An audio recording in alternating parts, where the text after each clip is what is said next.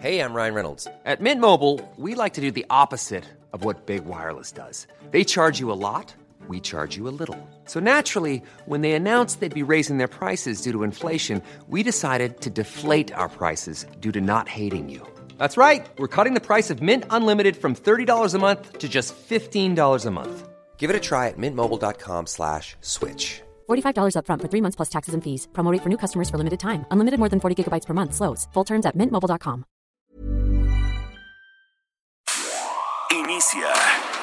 Las noticias de la tarde con Jesús Martín Mendoza en Heraldo Radio.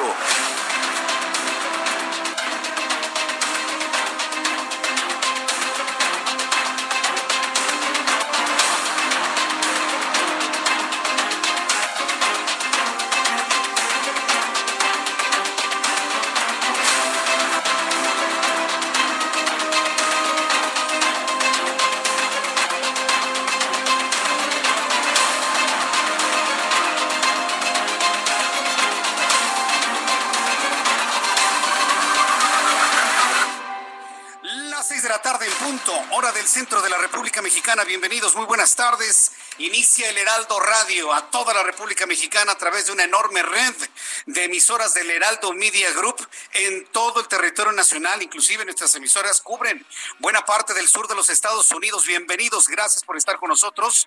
Les saluda esta tarde Jesús Martín Mendoza con toda la información más importante hasta este momento. Súbale el volumen a su radio. Las noticias como a usted le gusta escucharlas a esta hora de la tarde. Le informo que la secretaria de Gobernación, Olga Sánchez Cordero, y los integrantes de la Comisión Ejecutiva de Salud de la Conferencia Nacional de Gobernadores analizaron el semáforo de riesgo epidemiológico para la reapertura de actividades. La señora Sánchez Cordero pidió a todos los estados vayan coordinados y el semáforo sea federal, es decir, le está prohibiendo a los gobernadores tomar sus propias decisiones en cuanto a la semaforización de riesgo en sus entidades. Vamos a escuchar cómo lo ordenó la señora Sánchez Cordero. El semáforo debe ser semáforo federal. No podemos tener consideraciones de semáforos locales porque entonces sería una descoordinación total en nuestro país de cada quien eh, tiene su propio semáforo, cada quien abre cuando quiere, cada quien cierra cuando quiere, cada quien... No, tenemos yo creo que tener una coordinación federal y ahí eh, la, la, este, el, el, diálogo con los señores eh, gobernadores, con la señora gobernadora y con la jefa de gobierno, para que todos vayamos en la misma gradualidad y en la misma eh, nueva normalidad esto es lo que dijo en ese tono eh, Olga Sánchez Cordero. En ese tono. Usted lo escuchó, yo no le estoy exagerando nada, usted lo pudo escuchar. Evidentemente los gobernadores no están de acuerdo, porque son estados libres y soberanos. Los estados de la República son libres y soberanos. Los estados de la República son libres y soberanos.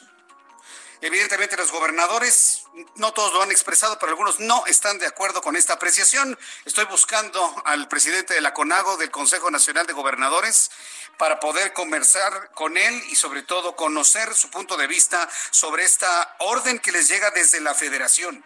En este resumen de noticias también informo que aunque respetará resoluciones, el Centro Nacional de Control de Energía impugnará los amparos promovidos por empresas renovables contra el acuerdo del SENACE. Entonces el SENACE, por evidentemente, no crea que usted el SENACE se manda solo, claro que no. Por órdenes de López pensiones por el acuerdo de las energías limpias. Dígame usted qué país en el mundo, dígame usted un país en el mundo que ataque la generación de energía limpia y renovable en el mundo. Dígame el nombre de un solo país. Yo solamente sé de uno, se llama México. El gobierno socialista tendiendo a comunista de México atacando la generación de energía limpia y renovable.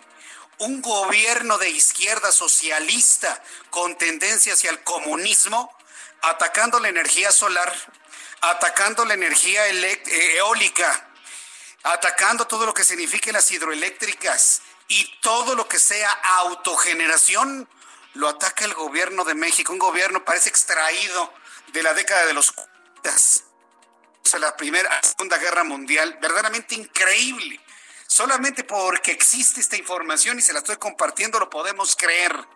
Deme usted el nombre de otro país que ataque la generación de energía limpia en alguna parte del planeta Tierra. Le invito para que me comparta el nombre y las, las acciones que han realizado para impedir se aproveche la energía solar. Increíble, pero eso sucede y por eso votaron 30 millones de mexicanos, aunque se enoje con lo que le diga, ¿eh? Aunque se enoje. El gobernador de Chihuahua, Javier Corral, dio a conocer el arresto de Gibran RS, apodado el Mocho o el Fresa.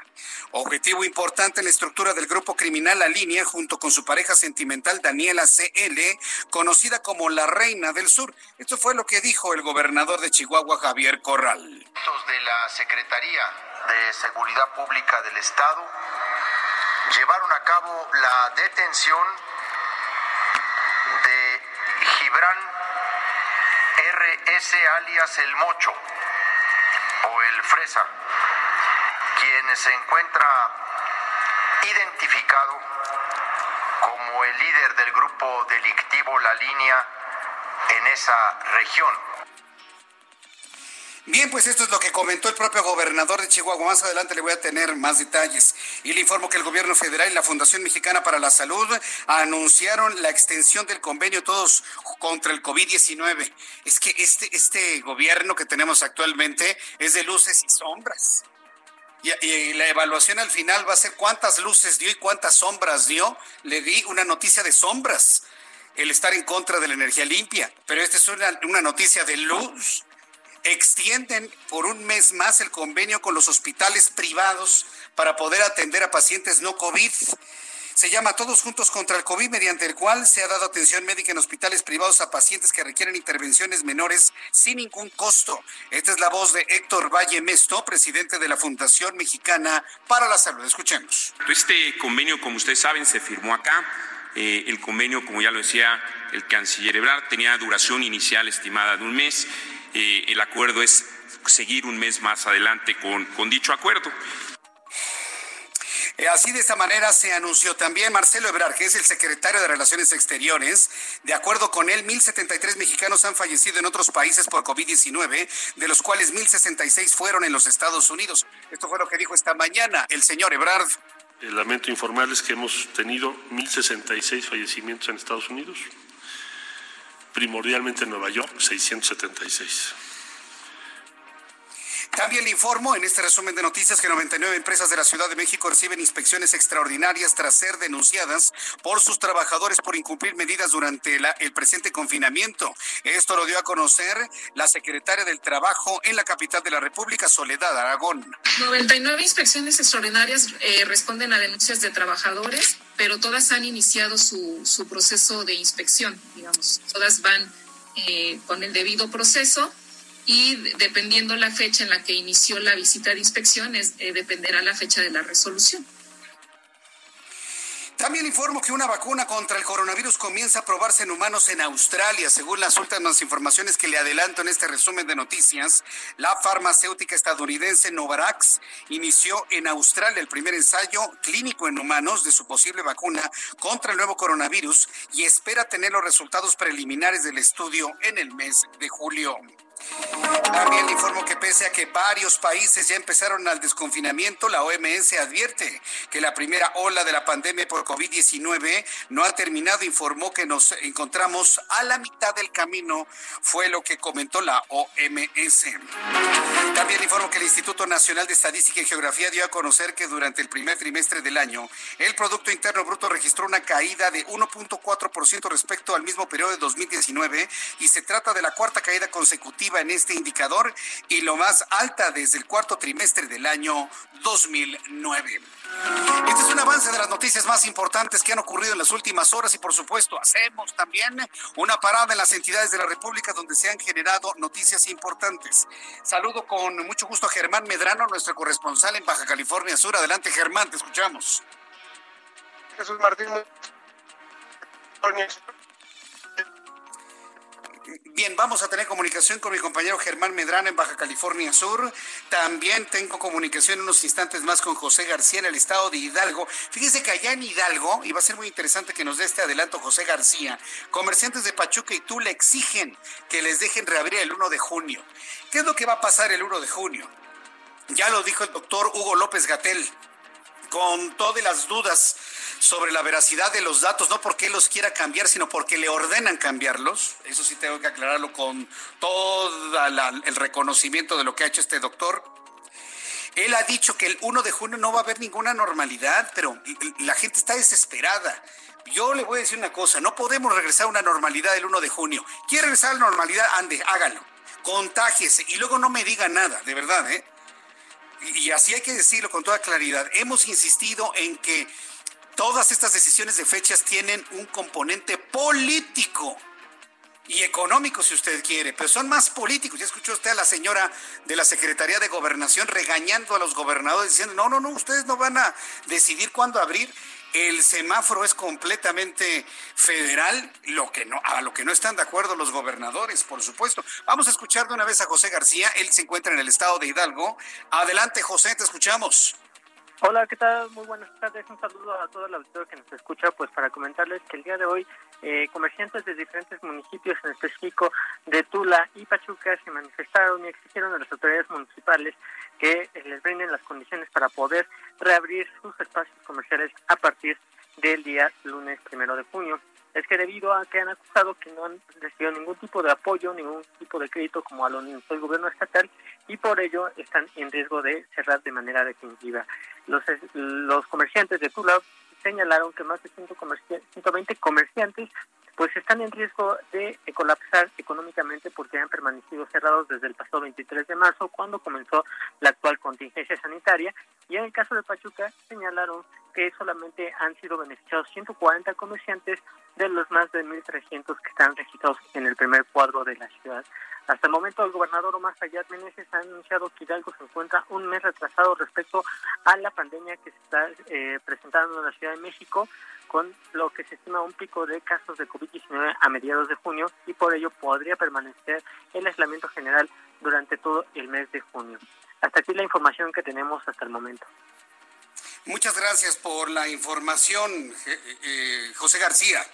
Muchas gracias. Hasta luego, que te vaya muy bien. Vamos con Germán Medrano, ahora sí ya lo tenemos desde Baja California Sur. Adelante, Germán. Gracias, Jesús Martín. Efectivamente, como bien comentabas, aquí en Baja California Sur, pues eh, eh, Protección Civil dejó entrever que no se regresaría a la normalidad el primero de junio, sino tal vez el primero de julio, un mes después, pues aún continúan retirándose personas de las playas.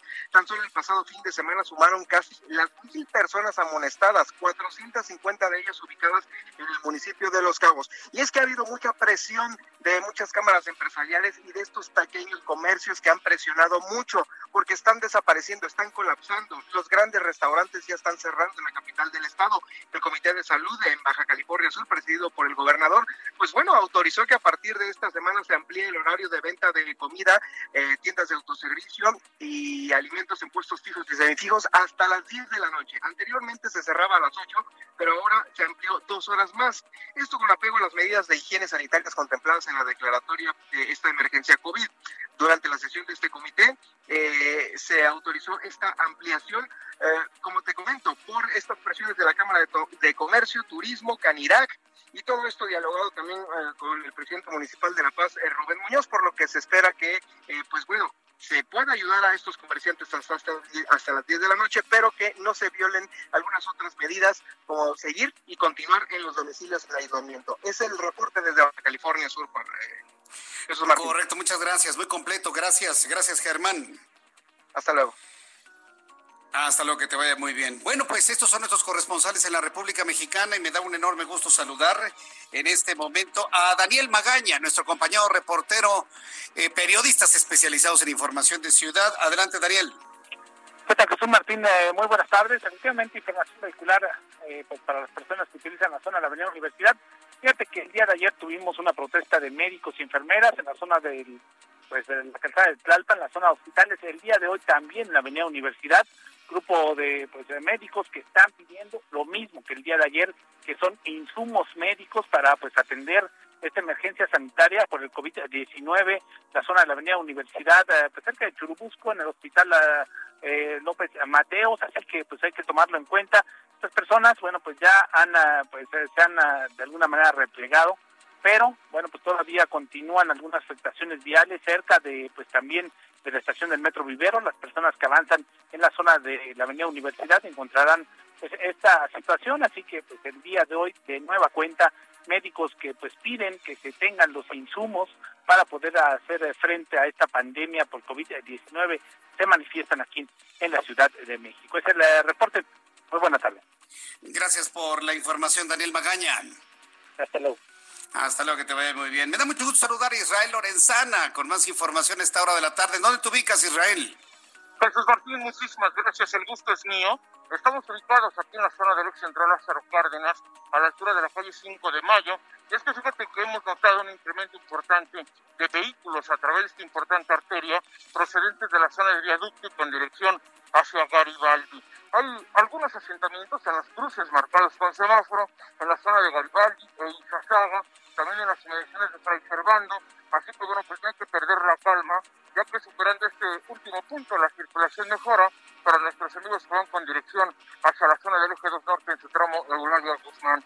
En la zona del 5 de mayo, hacia la zona del circuito Plaza de la Constitución, la circulación sin ningún problema. A buena velocidad para quien va también con dirección hacia Juárez. Martín, información que te tengo. Muchas gracias por la información, Israel Lorenzana. Hasta luego. Hasta luego. Bueno, si usted lo escucha así un poquito así, es que está precisamente con el cubrebocas. Le hemos estado pidiendo a muchos de nuestros compañeros reporteros que estén utilizando el cubrebocas, sobre todo cuando están cubriendo la información como una de las actividades importantes, imprescindibles, necesarias para que usted se encuentre debidamente informado. Son las seis de la tarde con 15 minutos de este martes 26 de mayo de 2020. Hace mucho calor en el centro de la República Mexicana. El semáforo, perdón, ya, saben los semáforos, ¿no? El termómetro se encuentra en este momento en 27 grados en la capital del país, por eso siente usted calor, hay que hidratarse muy bien. Y vamos a recordar junto con nuestro compañero Abraham Arreola qué sucedía un día como hoy en México.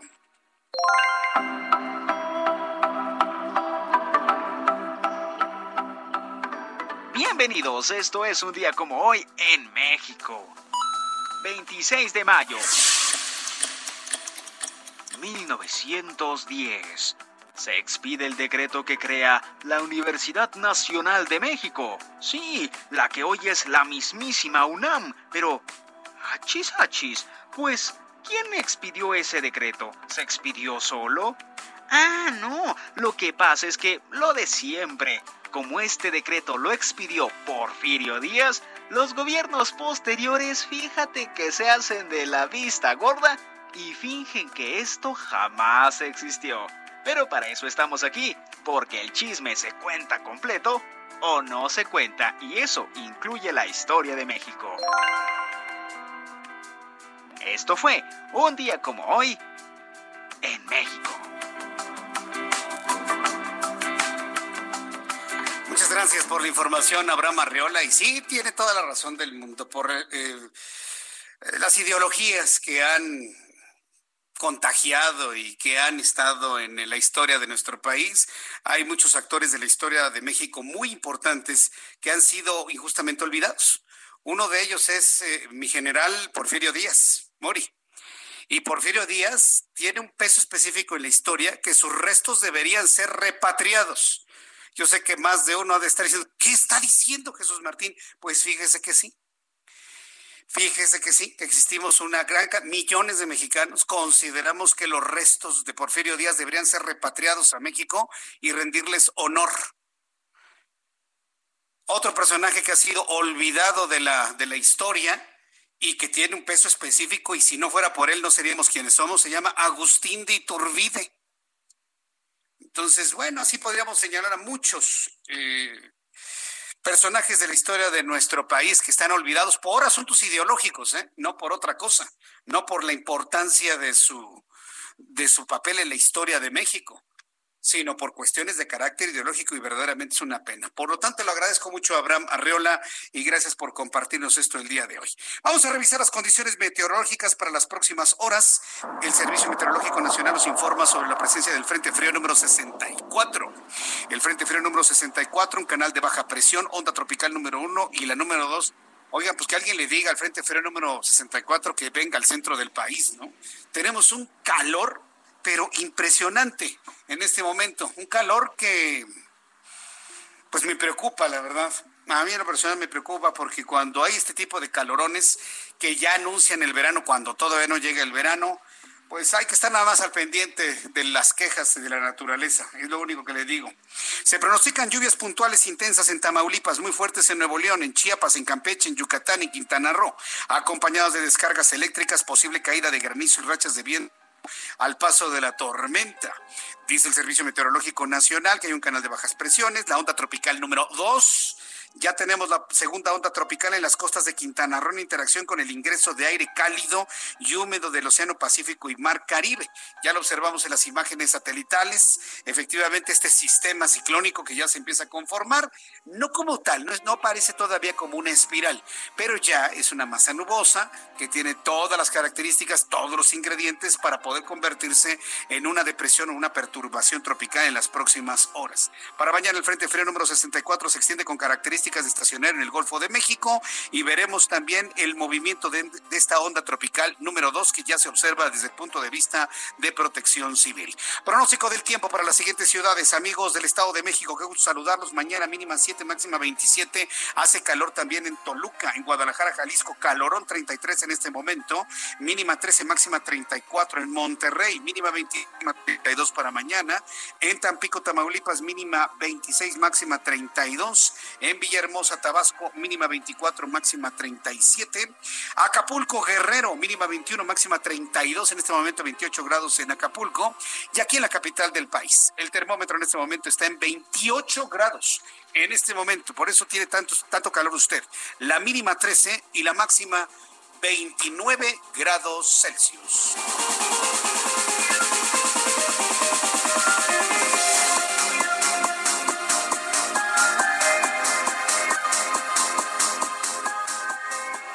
Las 6 de la tarde con 21 minutos. Las 6 de la tarde con 21 minutos hora del centro de la República Mexicana. Me da mucho gusto saludarle a través de los micrófonos del Heraldo Radio en toda la República Mexicana.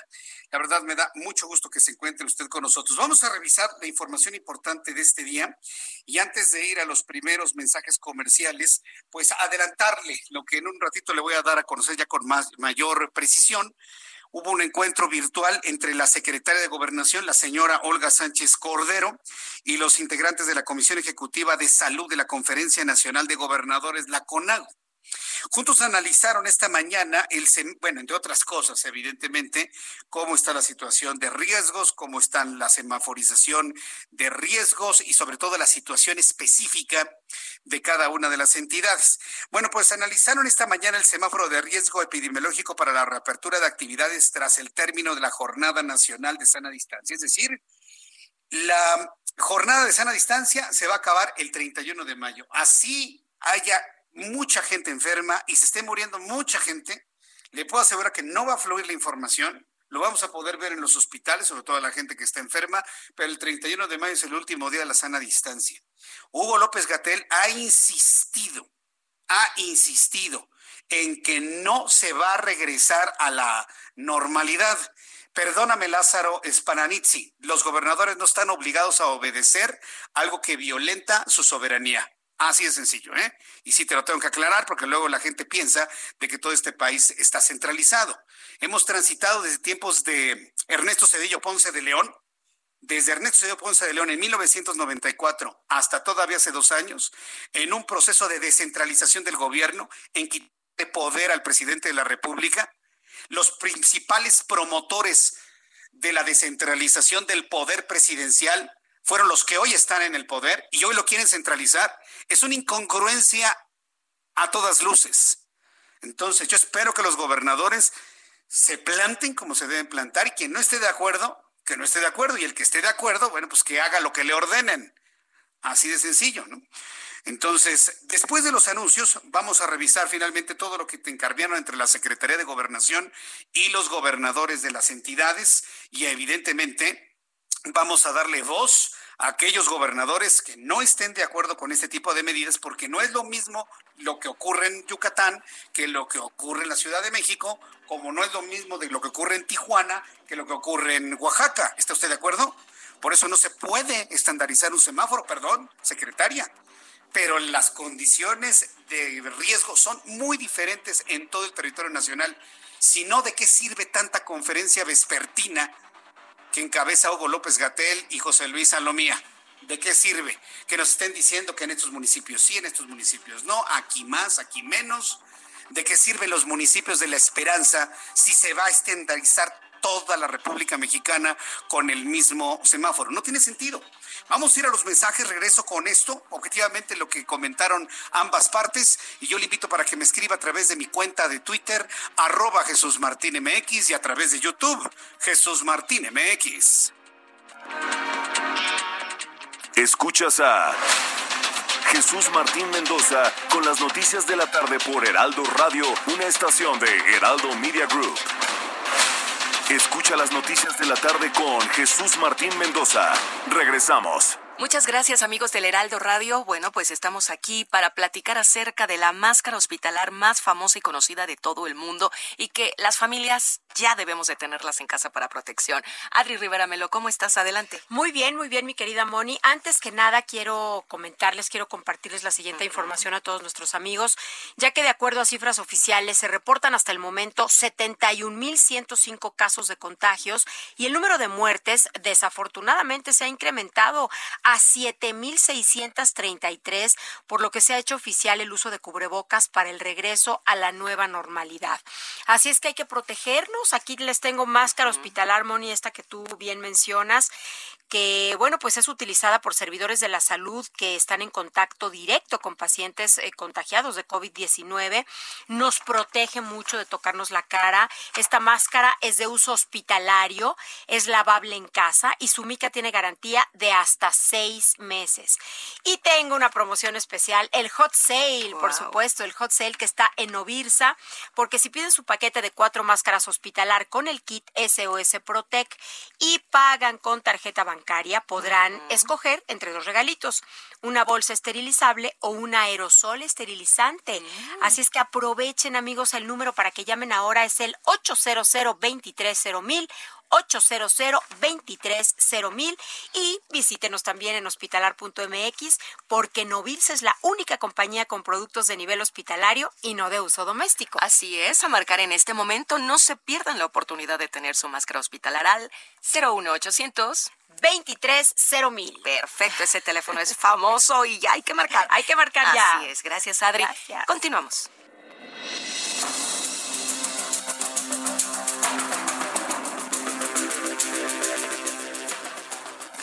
Muchas gracias a usted que nos sigue. Continuamos con la información en el Heraldo Radio en toda la República Mexicana. Yo soy Jesús Martín Mendoza acompañándole con la información. Vamos de lleno con lo que sucedió esta mañana. La secretaria de Gobernación, Olga Sánchez Cordero, y los integrantes de la Comisión Ejecutiva de Salud de la Conferencia Nacional de Gobernadores, la CONAGO, analizaron esta mañana el semáforo de riesgo epidemiológico para la reapertura de actividades tras el término de la Jornada Nacional de Sana Distancia. Ahí nos habíamos quedado antes del corte. Son dos eh, argumentos, dos argumentaciones que están contrapunteadas. Una secretaria de gobernación que está replicando lo que dice el presidente de la República, que el 31 de mayo se acaba la sana distancia y la sociedad mexicana lo está entendiendo como que se termina el resguardo, la cuarentena y todos a trabajar normalmente. Y un doctor como Hugo López Gatel que ha insistido en que el 1 de junio no podemos regresar a la normalidad porque vamos a seguir con la creciente de contagios y de personas muertas. ¿Con qué argumento se va? Yo me voy con el de Hugo López Gatel. ¿eh? Si tengo que escoger, si yo tuviese que escoger, yo me voy con lo que dice Hugo López Gatel, ¿eh? con todo y todo, ¿eh? con todo y todo. El gobernador de Yucatán, Mauricio Vila, y el gobernador de Jalisco, Enrique Alfaro, quienes encabezan la comisión, expondrán las inquietudes de los mandatarios estatales sobre la metodología utilizada por el gobierno federal para el diseño y definición del semáforo de riesgos. Mientras que la titular de la Secretaría de Gobernación pidió que el semáforo para el regreso a las actividades sea federal y no estatal. Un asunto que yo le invito a que lo pensemos. El presidente habla de que habrá un regreso a la normalidad de manera paulatina y primero serán los municipios de, llamados de la esperanza donde hay menos contagio. Y esto implica evidentemente una diferenciación en la semaforización. ¿Estamos de acuerdo? Y en eso estaban entendidos los gobernadores. Y hoy les dice, no, todos por la misma línea. Vamos a escuchar lo que dijo la secretaria de gobernación. El semáforo debe ser semáforo federal. No podemos tener consideraciones de semáforos locales porque entonces sería una descoordinación total en nuestro país de cada quien eh, tiene su propio semáforo, cada quien abre cuando quiere, cada quien cierra cuando quiere, cada quien... No, tenemos yo creo que tener una coordinación federal, de ahí eh, la, la, este, el, diálogo con los señores eh, gobernadores, con la señora gobernadora y con la jefa de gobierno, para que todos vayamos en la misma gradualidad y en la misma nueva normalidad. A ver, yo puedo entender a la secretaria de Gobernación, Olga Sánchez Cordero, la puedo comprender perfectamente bien de que puede haber una gran descoordinación nacional porque unos entran, otros hacen lo que quieren. Pero señora secretaria, quien planteó esa descoordinación fue el presidente. Él fue el que dijo eso. O ya no existen los municipios de la esperanza. O ya no existe la diferenciación de lugares donde hay más COVID, donde hay menos COVID. Eso no sabe cómo desbalancea a los gobernadores y a la jefa de gobierno. Oiga, la jefa de gobierno tiene un semáforo. Claudia Sheinbaum que tiene un planteamiento, un plan mucho más federal, en donde hemos visto una lógica que coincide con las entidades de la República circunvecinas a la Ciudad de México, en donde ella visualiza un semáforo en verde hasta septiembre no a partir del 1 de junio, no, no a partir de la próxima semana. Entonces, eh, están metidos en un verdadero problema los gobernadores. ¿A quién le hacen caso? ¿Al presidente o lo que acaba de decir la secretaria de Gobernación? Yo nada más planteo eso. ¿eh? Entonces, si hablamos de descoordinación, creo que la descoordinación no está en los gobernadores. Fue el presidente el que habló de los municipios de la esperanza, el que habló de lo paulatino, que unos van a empezar primero, otros van a empezar después, y tomando en cuenta esa lógica, es que, por ejemplo, una jefa de gobierno puso un semáforo pues muy lógico, muy entendible al tiempo, con una gran preocupación porque disminuyan los casos de contagio y muertes en la Ciudad de México, y el verde lo visualizamos hasta agosto y septiembre. Y hoy llega la secretaria de Gobernación y dice, nada que, no va a haber semáforos locales, todo va a ser el semáforo nacional pues esta historia apenas se está escribiendo. Vamos a ver cuáles van a ser las reacciones que tendremos en los próximos días. Paris Salazar inclusive estuvo muy pendiente de este encuentro con los gobernadores. Paris, adelante, te escuchamos. Buenas tardes, Jesús Martín, amigos del Heraldo de México. Sí es, y es que tras los planteamientos de algunos gobernadores de establecer semáforos estatales de riesgo para la reapertura de actividades en las entidades, la Secretaría de Gobernación Sánchez Cordero aseguró que solo se va a operar el semáforo federal de riesgo epidemiológico. En la reunión que sostuvo con los mandatarios de la CONAGO, Sánchez Cordero señaló que el ritmo de la reapertura de actividades lo va a marcar el semáforo federal, ya que no pueden eh, tener distintas distintos criterios de reactivación. Afirmó que tras la conclusión de la Jornada Nacional de Sana Distancia, el semáforo debe ser federal, que no se puede tener distintas consideraciones de, semáforos locales, por lo que entonces eh, se ocasionaría esta descoordinación de la que ya bien y pidió a los gobernadores, a la gobernadora Sonora y la jefa de gobierno de, la Ciudad de México, que todos vayan en la misma gradualidad y en la misma eh, reapertura de las industrias y de las empresas. Y es que hay que recordar que hace unos días los gobiernos de Puebla y Guanajuato también anunciaron sus propios semáforos de reactivación tras la conclusión de esta jornada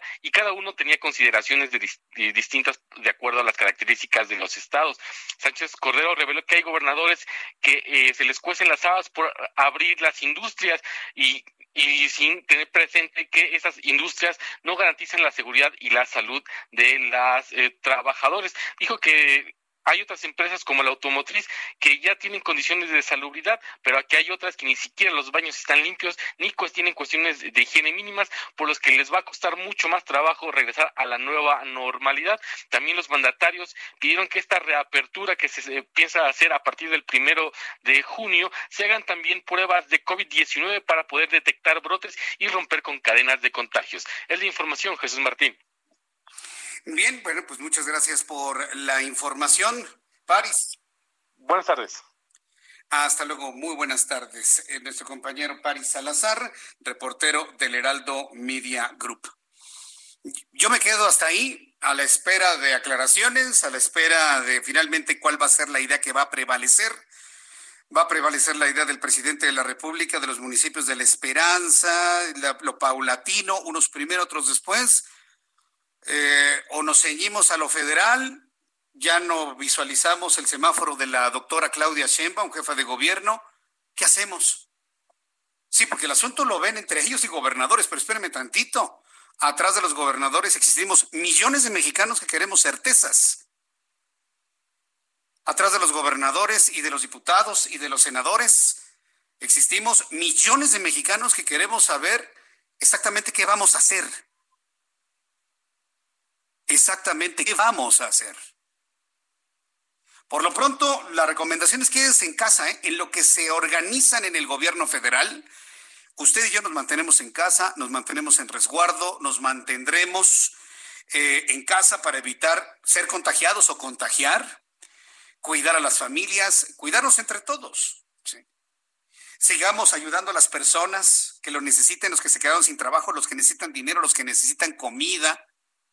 Sigamos en esa línea sin importar si es 1 de junio, 2 de junio, 15 de mayo, 30 de julio. Sigamos hasta que se pongan de acuerdo en el gobierno federal y nos digan qué va a prevalecer. El semáforo a rajatabla de la federación o los municipios de la Esperanza, los semáforos que ya cada gobernador tenía, como el de la Ciudad de México, que a mí en lo personal me parecía muy lógico, muy, muy lógico, muy atendible, muy, muy cercano a las realidades pues a ver, a ver en qué queda todo este asunto. Estoy a la espera de que se mencione o se genere algún boletín aclaratorio, inclusive hasta alguna llamada telefónica que me diga, no, Jesús Martín, mira, se va a hacer de esta manera, se va a hacer. Y estoy a la espera de reacciones de gobernadores que nos comenten finalmente por dónde van a ir las cosas en cuanto a sus entidades. Por lo pronto, así está todo esto. Son las seis de la tarde con 41 minutos, hora del centro de la República Mexicana. Otra noticia que es emblemática de lo que está ocurriendo en México. Al principio del programa le preguntaba a usted, ¿conoce usted algún otro país en el mundo cuyo gobierno esté en contra de que se establezcan empresas, entidades, como sea, para generación de energía limpia, de energía solar, de energía eólica? En su momento, pues habrá seguramente más hidroeléctricas o de alguna otra tecnología que implique pues la sustentabilidad que actualmente es tan importante y de la cual México pertenece a varios protocolos para promoverlas? ¿Conoce usted algún otro país en el mundo que ataque esta generación de energía limpia? Yo conozco uno, se llama México. Y es verdaderamente sorprendente lo que hoy está anunciando el Centro Nacional de Control de Energía. En lugar de mostrarse respetuosa a lo que dicen los jueces, Finalmente lo dijo Andrés Manuel López Obrador, pero por otro lado le está diciendo al SENACE, quéjate, hazlo, inconfórmate. Hoy el SENACE anuncia que va a impugnar los amparos promovidos contra el acuerdo para garantizar la eficiencia, calidad, confiabilidad, continuidad y seguridad del sistema eléctrico nacional, así se llama. Es un acuerdo que garantiza la eficiencia, la calidad, la confiabilidad, la continuidad, la seguridad del sistema eléctrico nacional con base en qué? Con base en combustibles fósiles el combustóleo, petróleo. Mire que el, más amable al medio ambiente es el gas natural, pero no está el carbón, el carbón, por supuesto. Hace casi un año, ¿eh? ¿se acuerda? Que hemos platicado del carbón, que hemos platicado de esas 300 mil toneladas que se vendieron a la CFE desde Coahuila, un empresario que al mismo tiempo es legislador allá en Coahuila, ¿se acuerda? Bueno, Pues entonces le están apostando a eso aunque por el momento reconoció que atenderá lo señalado por las resoluciones, pero ya, esa es la noticia que usted debe saber. El SENACE anuncia que atacará o impugnará los amparos promovidos contra este acuerdo que garantiza la continuidad y seguridad del sistema eléctrico nacional. Es una historia que también se escribe y veremos finalmente las acciones de muchos abogados en contra de esas suspensiones, que debo recordarle que ya ayer un juez federal otorgó una suspensión definitiva a esta, este acuerdo, porque le llaman acuerdo, que en realidad es un decreto, ¿no? Pero es un acuerdo finalmente el que se busca atacar. Cuando son las seis de la tarde con 43 minutos, hora del centro de la República Mexicana, el gobierno del presidente de la República, Andrés Manuel López Obrador, y hospitales privados extienden convenio para enfrentar el coronavirus. Héctor Valle Mesto, presidente de la Fundación Mexicana para la Salud, señaló que la atención en hospitales privados a pacientes que requieren intervenciones menores se extenderá un mes más dentro del convenio Todos Juntos contra el COVID-19 firmado por el gobierno federal y esta entidad de hospitales privados. ¿Ve usted los contrastes? ¿Qué contrastes, no? Por un lado, no quieren que haya generación de energía eléctrica limpia. Por otro lado, echan por tierra los esfuerzos de los gobernadores para la semaforización. Pero por otro lado, se firma nuevamente un convenio que atención hospital. Hay que ver quiénes ha generado este tipo de acciones. Hay que recordar que Marcelo Ebrard fue la entidad política la que logró este acuerdo con los hospitales privados. El presidente de la República reiteró esta mañana que el convenio vigente del 23 de abril al 23 de mayo funcionará entre los que figuran derechohabientes del Instituto Mexicano del Seguro Social, ISTE e INSABI. Vamos a escuchar a Héctor Valle Mesto, presidente de la Fundación Mexicana para la Salud. Vamos a escuchar su audio. Se trabajó en los hospitales privados, como lo reportamos en su momento, en diferentes intervenciones. Intervenciones que tenían que ver con cesáreas, con partos, también con hernias, con apendicitis, con endoscopías. ¿Cuáles son los datos que tenemos que reportar? Hay más de cuatro mil pacientes que han sido transferidos a estos eh, hospitales privados, realmente con un uso eh, en mayoría del IMSS, seguido por el ISTE, después el INSABI y por último la, eh, la SEDENA. Es decir, los resultados han sido buenos, lo referido por los pacientes ha sido realmente muy positivo, hay comentarios realmente de, de la gente contenta. Podemos imaginar alguna mujer que iba a dar a luz y tenía la preocupación de que iba a pasar terminó yendo a un hospital donde no había pacientes COVID, un hospital donde realmente le dieron el mismo servicio como si hubiera estado en su, en su unidad y realmente con la tranquilidad de estar todo bajo control. Entonces creo que nos queda agradecerle sin duda a Mario González Ulloa el trabajo hecho por la Asociación Nacional de Hospitales Privados, a Gustavo Fernández del Consorcio Mexicano de Hospitales y bueno, vemos con muy buen eh, con, muy, con, una excelente señal de nuestra parte, el continuar como siempre trabajando juntos unos y otros en pro de la salud de México para sacar adelante a México. Bueno, pues esto es eh, lo que comentó Héctor Valle Mesto. La verdad, a mí, la verdad, me da mucho gusto escucharlo porque eh, eh, atendemos y entendemos también su preocupación y el orgullo que le da el poder dar algo de lo que los hospitales de alguna manera pues han han avanzado en nuestro país en cuanto a la preservar la, la salud. La verdad es que me da mucho gusto el que los hospitales privados sigan atendiendo esta emergencia que tenemos actualmente. Bueno, cuando ya son las 6 de la tarde con 47 minutos, llegue a tiempo a su lugar de destino. Tengo comunicación en estos momentos con Jorge Treviño. Y, y, platico con él para que vea que no todo está tan oscuro en el ámbito noticioso. Jorge Treviño es director general de ECOSE AC, y esta empresa, que usted lo sabe, es una empresa limpia, es una empresa verde, es una empresa que eh, recicla muchos materiales y de manera principal el PET, estas botellas de, le decimos plástico, pero en realidad es PET, pues anuncian una donación al sector médico y hospitalario de 300 mil caretas de PET reciclado. Jorge Treviño, me da mucho gusto saludarlo. Bienvenido al Heraldo Radio. Muy buenas tardes. Hola, ¿qué tal Jesús? ¿Cómo estás? Gracias por tomar nuestra llamada, con mucho gusto saludarlo. Y a ver, platíquenos cómo está.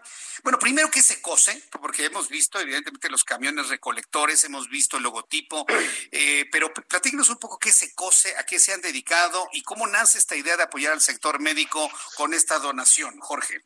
Sí, bueno, ECOS es una asociación civil sin fines de lucro que administra un plan de manejo a nivel nacional de recuperación y reciclaje de envases y embalajes en lo que se llama postconsumo, es decir, cuando la sociedad ya los consumió los productos y los vuelve residuos, en ese momento es muy importante recuperar todos estos envases para en la medida de lo posible reciclarlos y darles un buen manejo, evitando que vayan a estar en el medio ambiente o que vayan a acabar en el, en el océano o que pues haya alguna dispersión de los mismos, ¿no?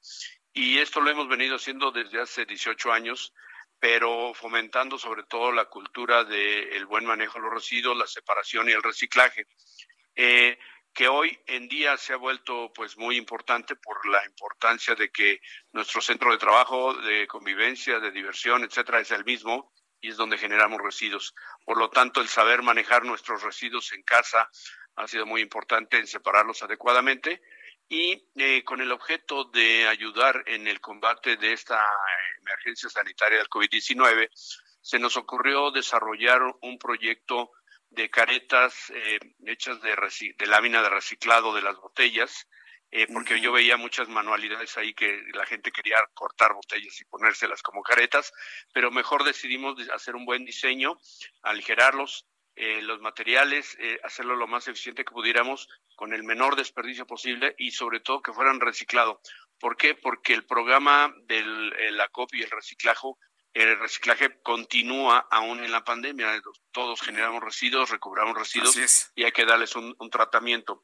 Entonces, estas caretas que se hicieron con un ecodiseño, se hicieron muy ligeras, se hicieron con ventilación, etcétera, y se han estado regalando eh, a todos los hospitales. Obviamente, usando la, información que nos brinda el gobierno de dónde están los estados con mayor este, contagio, tasa de contagio por cada 100 mil habitantes, empezando por la Ciudad de México, Tabasco, California, eh, Quintana Roo, etcétera, todos estos lugares que ya están repartidos en los hospitales públicos y en algunos privados, con el objeto de hacer llegar más, al día de hoy yo te diría que ya son más de medio millón de caretas de tipo, este, eh, vamos a decir, de protección que van adicionales al cubrebocas y que este, les permiten todavía asegurar más el combate. Estos eh, eh, caretas de protección pues son totalmente gratuitas para los hospitales, para el personal médico sobre todo, y el personal también que está al frente de la enfermería de seguridad y todos estos hospitales. Probablemente algunos de ellos incluso lleguen a las áreas de empleados del gobierno como la policía, protección civil, etcétera, porque pues obviamente eh, están en, exposición constante al seguir en funcionamiento. Y, y la idea de esto es seguir innovando, demostrando que aún en tiempos de crisis se puede generar nuevos productos, eh, eh, hacer algo que no se utilizaba para este fin en, en México, pues eh, innovar, generar productos eficientes, eh, ayudar en la pandemia, contribuir con un granito de arena y sobre todo sin descuidar el cuidado del medio ambiente y el reciclaje.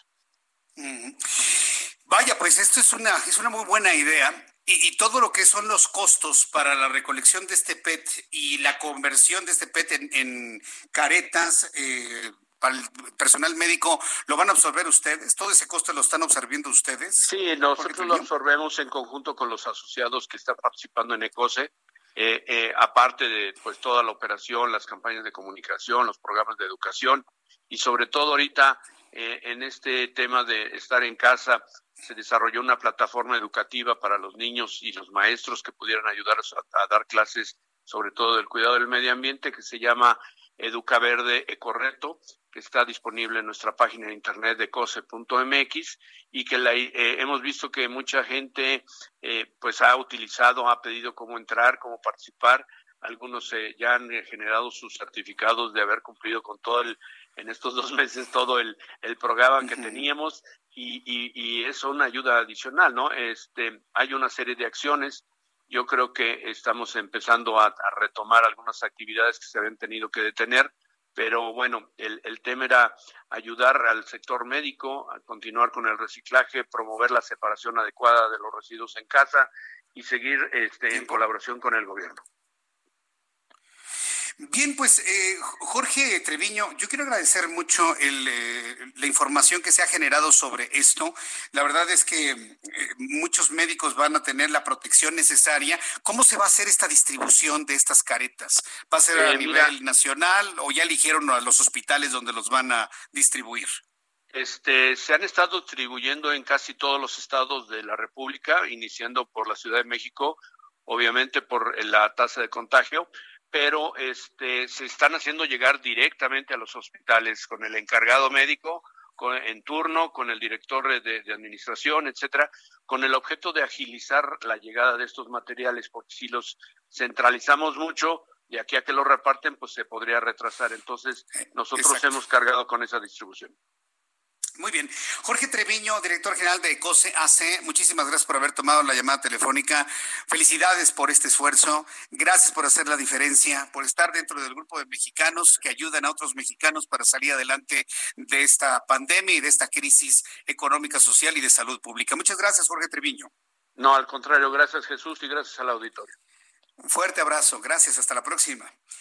Bueno, pues hemos platicado con nuestros buenos amigos de COSE, de COSE AC de lo que puede hacer lo que antiguamente en otro tiempo era basura y pues no, ahora ya se puede retomar, hacer caretas muy bien esterilizadas, lavables, durables, para poder apoyar a las personas que están trabajando con eh, personas transmitidas con coronavirus. Vamos a ir a los mensajes. De regreso le tengo un resumen de noticias. Vamos a la actualización de los números sobre COVID-19. Toda la información que usted quiere saber se encuentra en El Heraldo Radio. Le saluda Jesús Martín Mendoza y regreso enseguida con toda esta información. Escriba a través de mi cuenta de Twitter, arroba Jesús Martín MX. Escuchas a Jesús Martín Mendoza con las noticias de la tarde por Heraldo Radio, una estación de Heraldo Media Group. Escucha las noticias de la tarde con Jesús Martín Mendoza. Regresamos.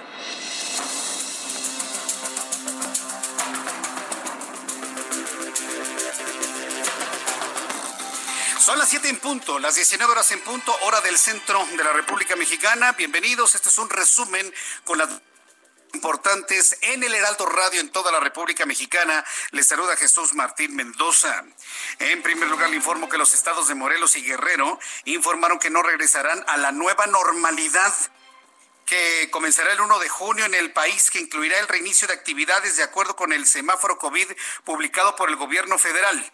Tenemos los dos primeros estados que le dicen no a la secretaria de Gobernación y a la Secretaría de Gobernación como tal cuando ordenó seguir el semáforo federal.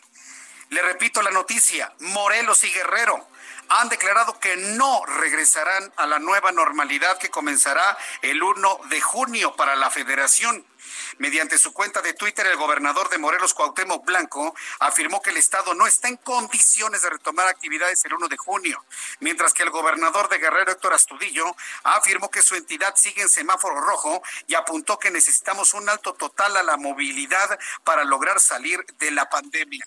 Los dos primeros estados que dicen no a una orden que se conoció hoy en la mañana que evidentemente sorprendió a todos cuando ya los estados tenían sus procesos de regresar paulatinamente a la normalidad. Todo un caso y estamos al pendiente de otras entidades que estén anunciando no adherirse a lo indicado por gobernación esta mañana.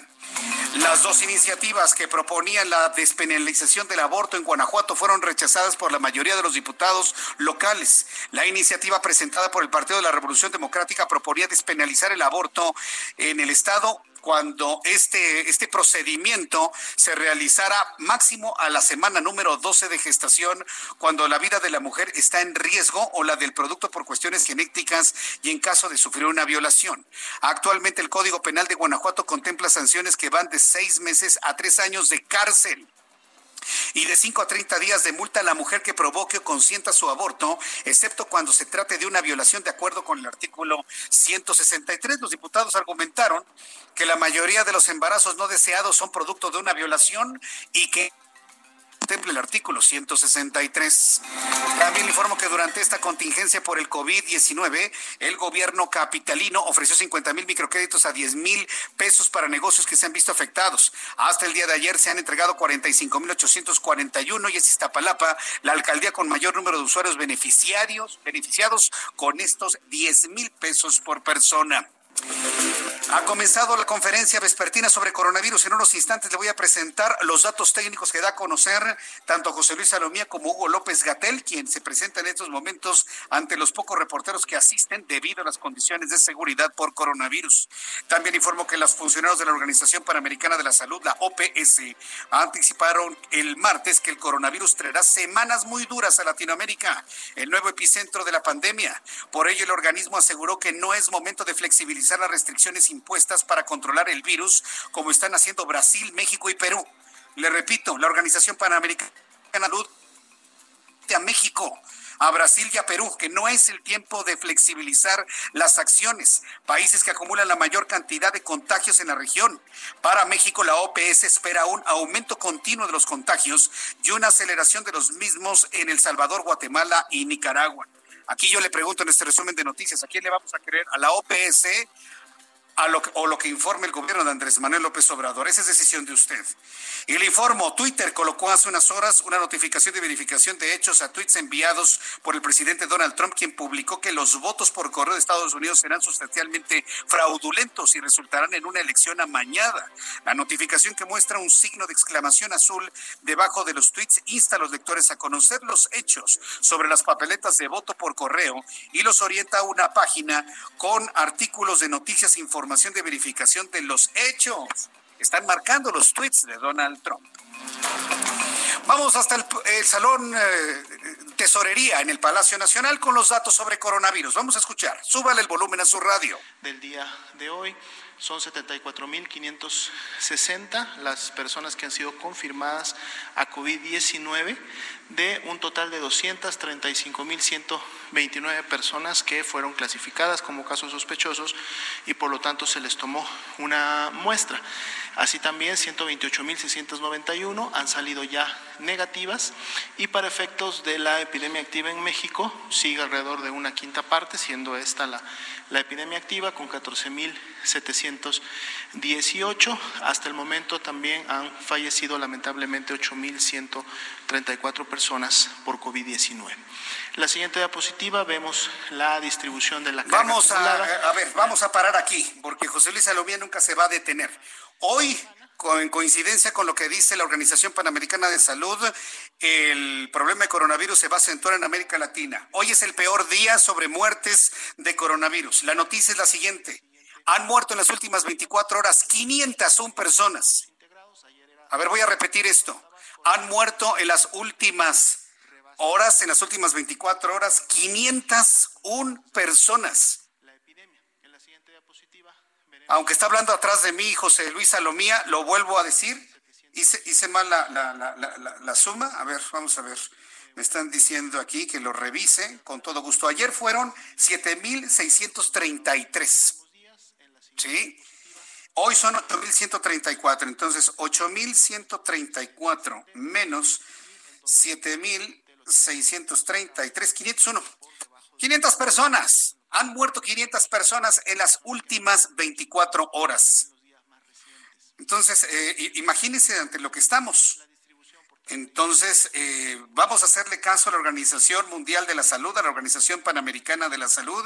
Voy a repetir lo que la noticia que se generó el día de hoy en este resumen para complementar los datos. Para usted que me acaba de sintonizar, hace unos instantes la Secretaría de Salud, en voz de José Luis Salomía, director de epidemiología, dio a conocer lo siguiente. Hasta el momento hay 74.560 personas transmitidas con el COVID-19. Ayer había 71.105, hoy hay 74.560. Personas sospechosas, ayer había 29.509, hoy hay 31.878. Personas activas con la enfermedad, 14.718. Muertos, al día de hoy, 8.134 personas. Ayer había 7.633. Una simple resta nos da el resultado de 501 personas al día de hoy. La verdad es un dato preocupante. Es un dato preocupante que debe indicar, evidentemente, que el semáforo se tiene que revisar, sea el federal o de los estados. Tienen que revisar lo que está sucediendo en México, aunque haya pasado prácticamente por alto este dato, José Luis Alomía. Eh, seguramente será un dato que los reporteros que están ahí presentes habrán de preguntar, pero debe usted saber de que hay muerto en este momento 501 personas en las últimas 24 horas a un ritmo de 21 personas por hora. En términos redondos, en números redondos, 21 personas mueren cada hora en México. 21 personas mueren en México cada hora.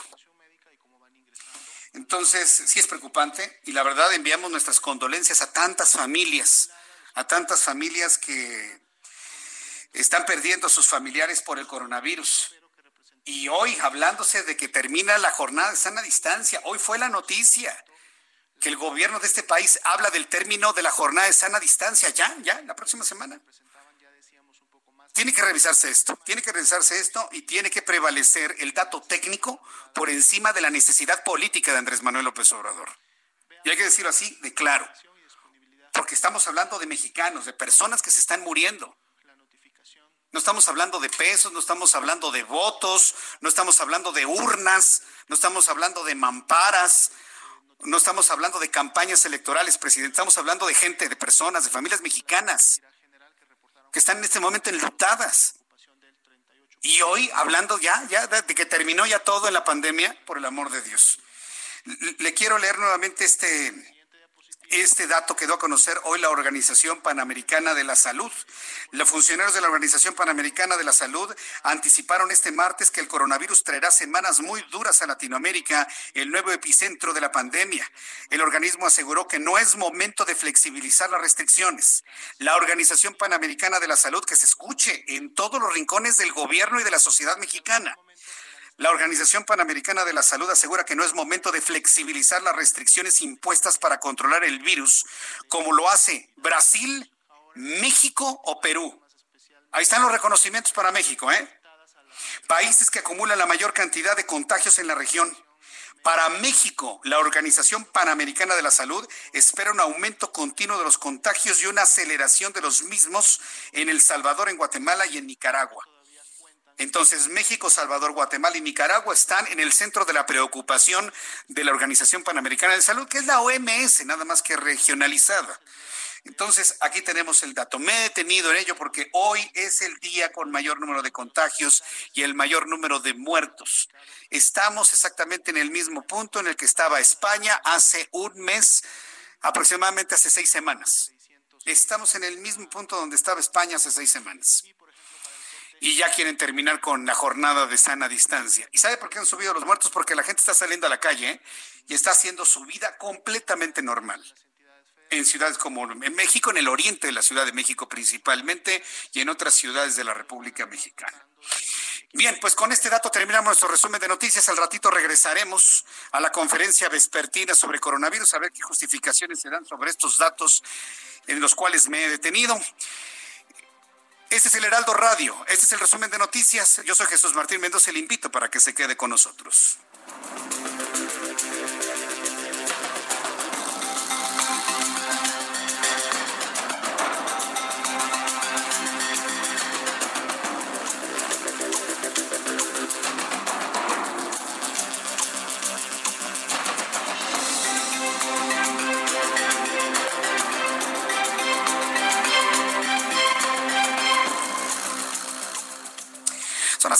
11, las 7 con 11 del centro de la República Mexicana. ¿Qué vamos a hacer, eh? A ver, ya, este, vamos metiéndole cabeza, vamos metiéndole pensamiento.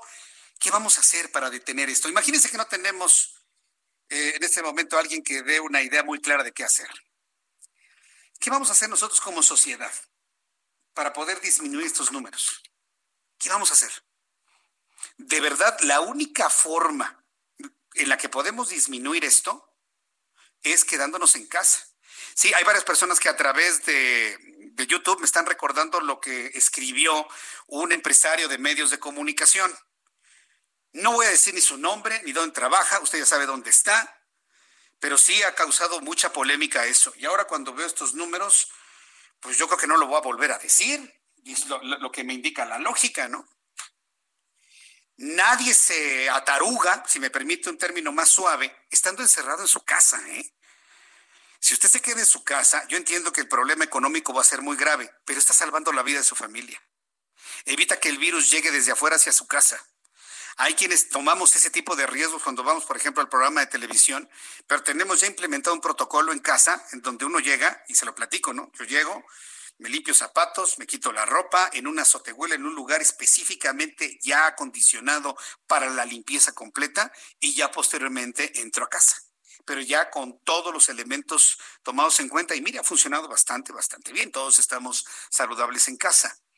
Pero eso no es una garantía para que no llegue el coronavirus o gente que no tenga este tipo de cuidados mete el coronavirus en su casa. Por eso tenemos este incremento de casos y este incremento de muertos. Ya otros medios de comunicación en estos momentos lo consideran la noticia principal, me empiezan a llegar las alertas noticiosas de varios medios con este dato de 501 personas fallecidas en las últimas 24 horas. Bien, vamos a continuar con nuestros compañeros eh, reporteros que son especialistas en información de ciudad. Empiezo con Daniel Magaña. Estimado Daniel, ¿en qué zona del Valle de México te encuentras? Adelante.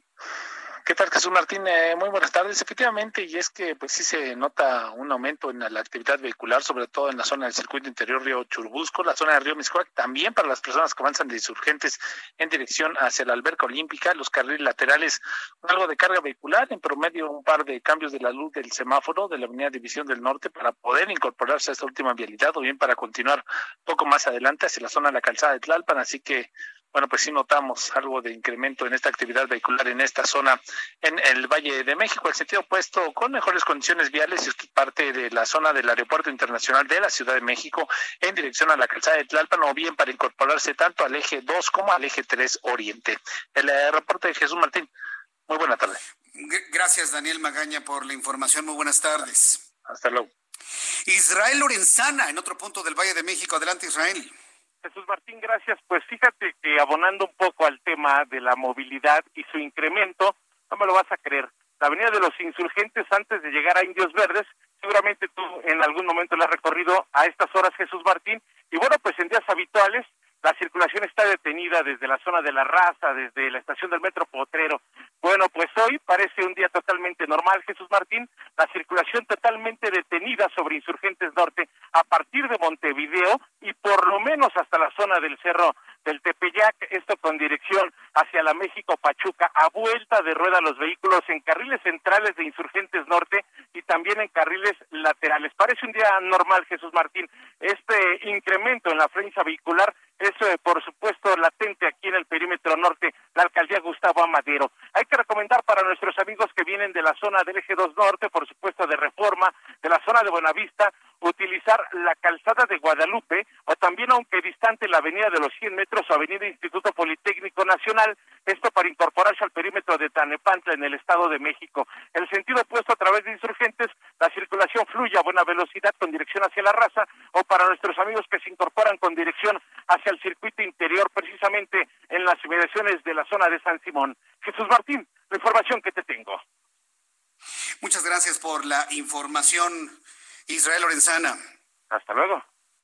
Hasta luego que te veo muy bien, Israel Lorenzana, quien ha estado muy pendiente de todo lo que sucede en la Ciudad de México. Y luego imagínese, hubo un bloqueo ahí en la autopista en San Francisco Totoltepec, ahí en la carretera México-Cuernavaca, porque no tienen trabajo y yo lo puedo entender. Eh, y, mire, por ejemplo, me escribe Luis, ahorita me está escribiendo Luis Choc Van Hassel. Gracias, Choc. Es que tienes razón, Choc. Me dice que la gente que tiene que trabajar, me dice, er, eres muy alarmista, Jesús Martín. La gente tiene que trabajar, vendrán a lo mejor más virus y se te hace fácil abrir el hocico, así me dice, desde tu micrófono con salario. No vamos a vivir con miedo. No, pero ¿sabes qué? Es mejor vivir con miedo en familia a estar llorando en un, ya, ni siquiera en un, eh, en una funeraria, porque si un familiar, un amigo muere, no lo vuelves a ver. El protocolo indica incineración inmediata en el lugar donde fallece y te entrega nada más una bolsa o una urna con cenizas.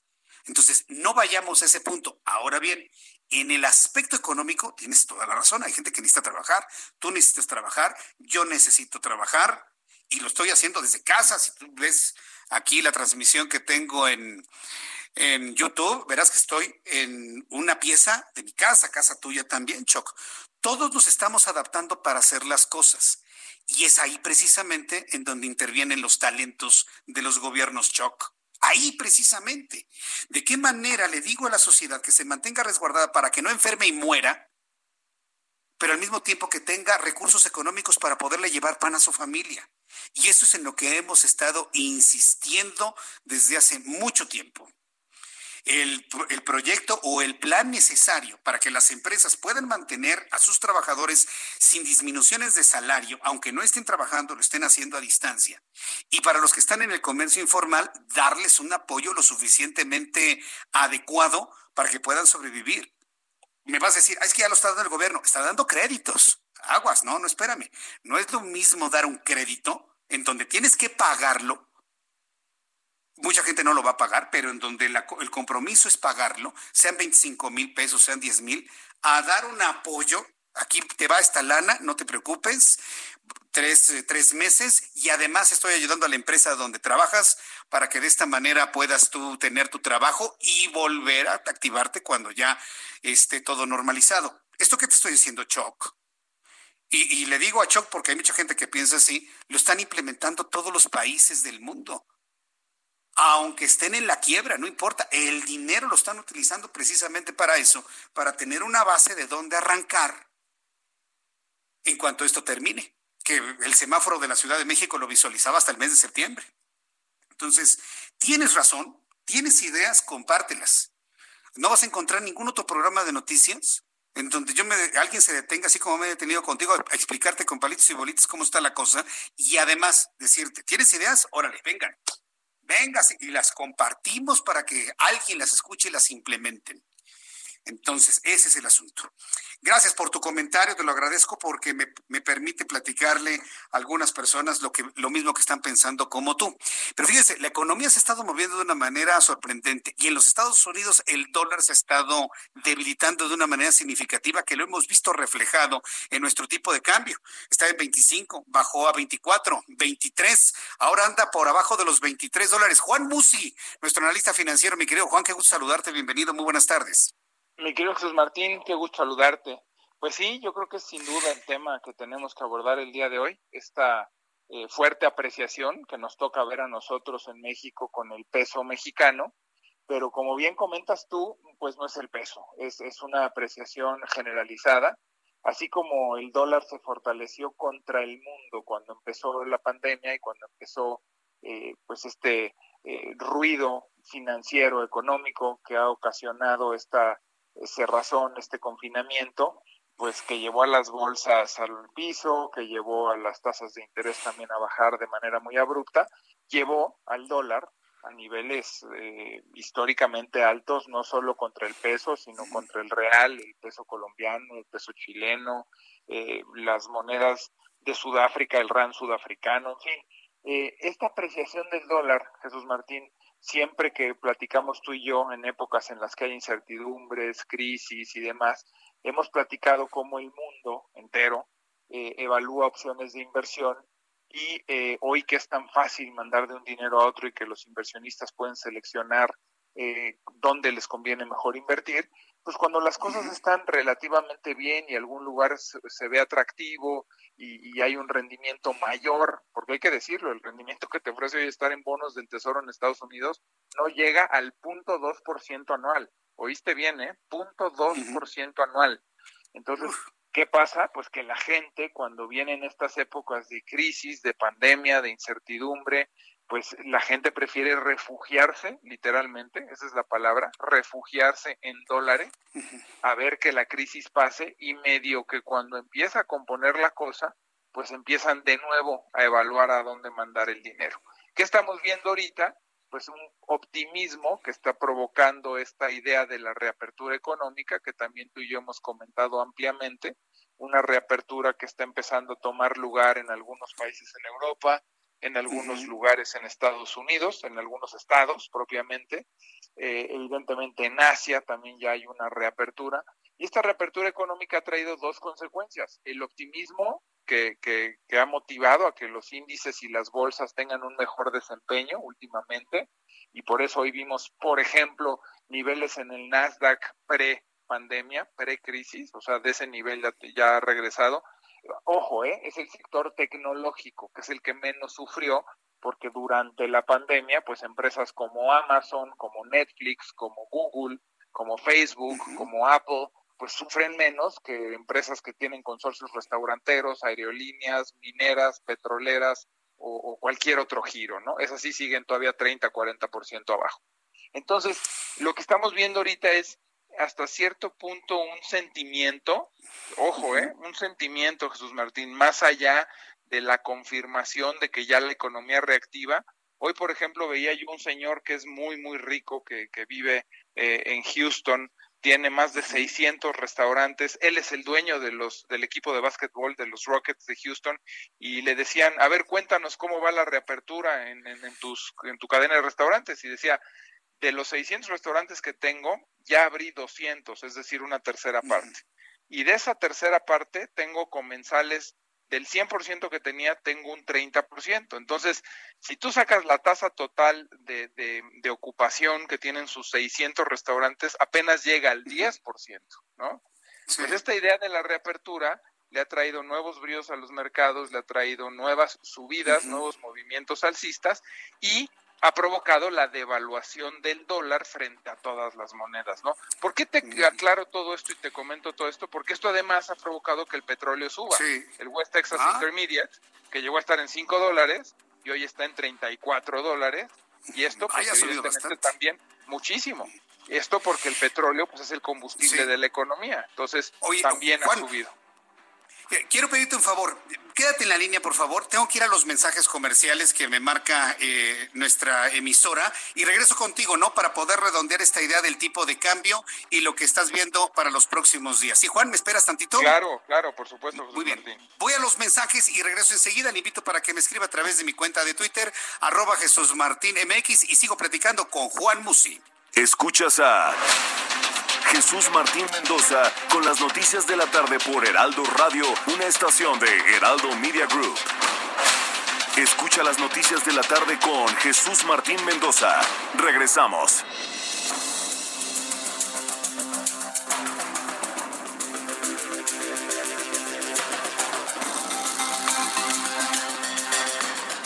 Ya son las siete y media, las 19 horas con 30 minutos hora del centro de la República Mexicana. Estoy conversando con Juan Musi, analista financiero, quien nos estaba dando una explicación del por qué el dólar se ha debilitado y tiene que ver con este reinicio de las actividades económicas en algunas partes del mundo. Juan Musi, te doy nuevamente la bienvenida al Heraldo Radio.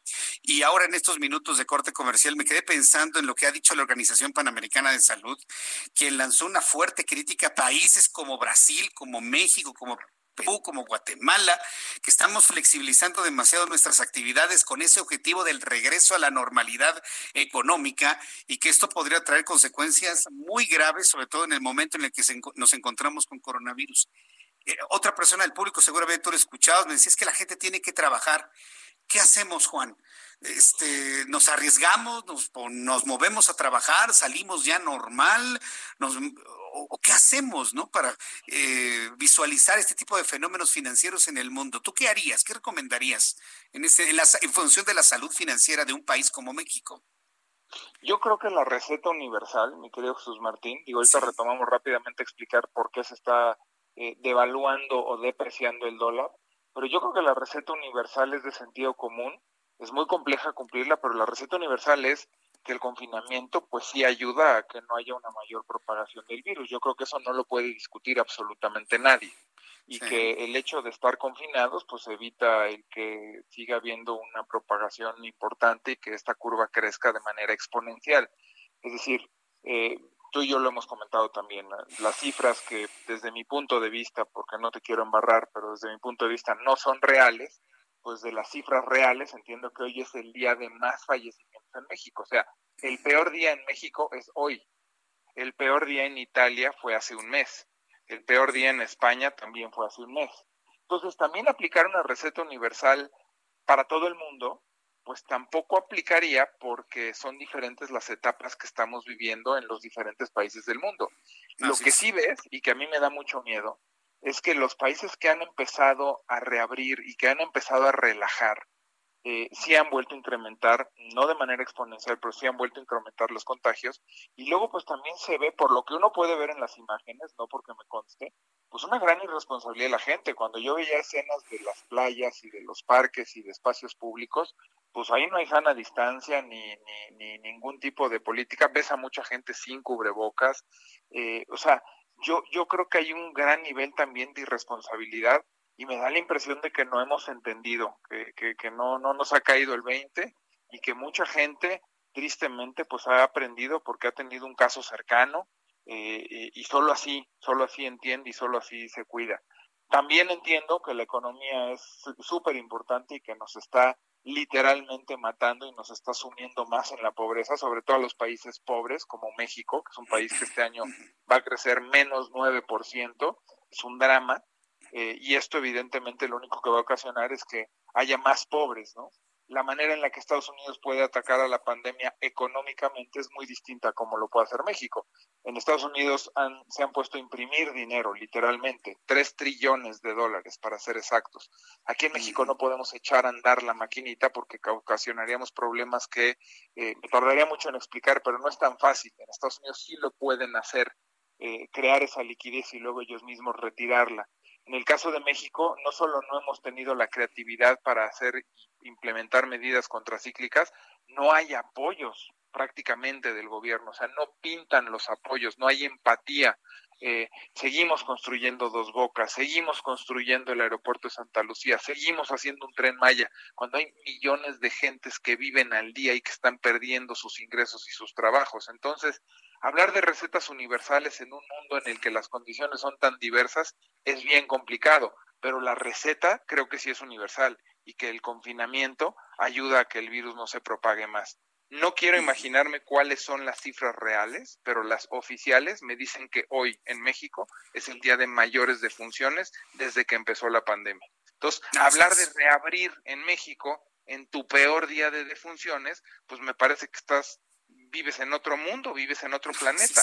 Si Italia y España y Francia, que ya empezaron a ver una, un declive importante, cinco o seis veces menos decesos de los que tenían cuando estaban en sus peores momentos, pues es más propenso a hablar de ello, ¿no? Pero aquí me parece que estamos a destiempo y que sería completamente irresponsable, Jesús Martín. Sí, sí, hoy, hoy se planteó precisamente el, el regresar a la normalidad ya económica a partir del 1 de junio, se acaba la jornada de sana distancia, esa es la noticia principal del día de hoy, cuando hoy precisamente se habla de la mayor cantidad de, muertos. Esto evidentemente puede también desincentivar pues a algún inversionista no internacional que diga, bueno, pues en México apenas van, ¿no? A la parte más difícil de la situación, ¿no, Juan?